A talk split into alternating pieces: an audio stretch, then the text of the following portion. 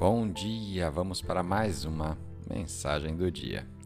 E a escritura de hoje está na segunda carta aos Coríntios, no capítulo 10, versículo 4.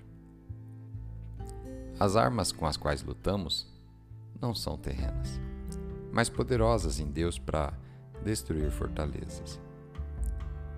O tema de hoje: armas superiores. As Escrituras nos dizem que existe uma batalha em nossas mentes. Nossos pensamentos ditam nossas ações. E é por isso que o inimigo fará todo o possível para que você direcione o seu pensamento na direção errada. Às vezes, não são os nossos próprios pensamentos que estão nos segurando. Às vezes, acreditamos nas coisas negativas que outras pessoas falam sobre nós. Essas palavras são como sementes se você insistir nelas por muito tempo, elas vão se enraizar e se tornar realidade. Na vida, sempre haverá pessoas dizendo o que não pode ser feito, falando coisas negativas. E frequentemente nos apegamos a essas palavras negativas e desenvolvemos o que as escrituras chamam de baluarte.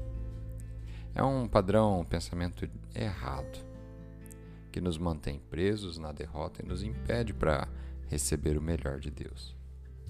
A maneira certa de quebrar essas fortalezas negativas é rejeitando a mentira e abraçando a verdade da palavra de Deus.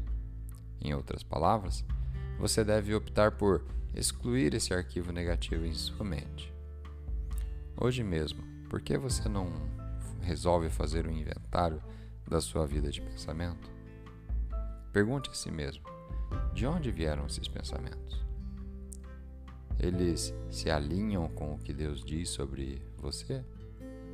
Então, quebre as fortalezas negativas, abrace a verdade de Deus para que você possa ser tudo o que Deus te chamou para ser. Vamos fazer uma oração? Pai, Hoje eu escolho rejeitar os pensamentos negativos.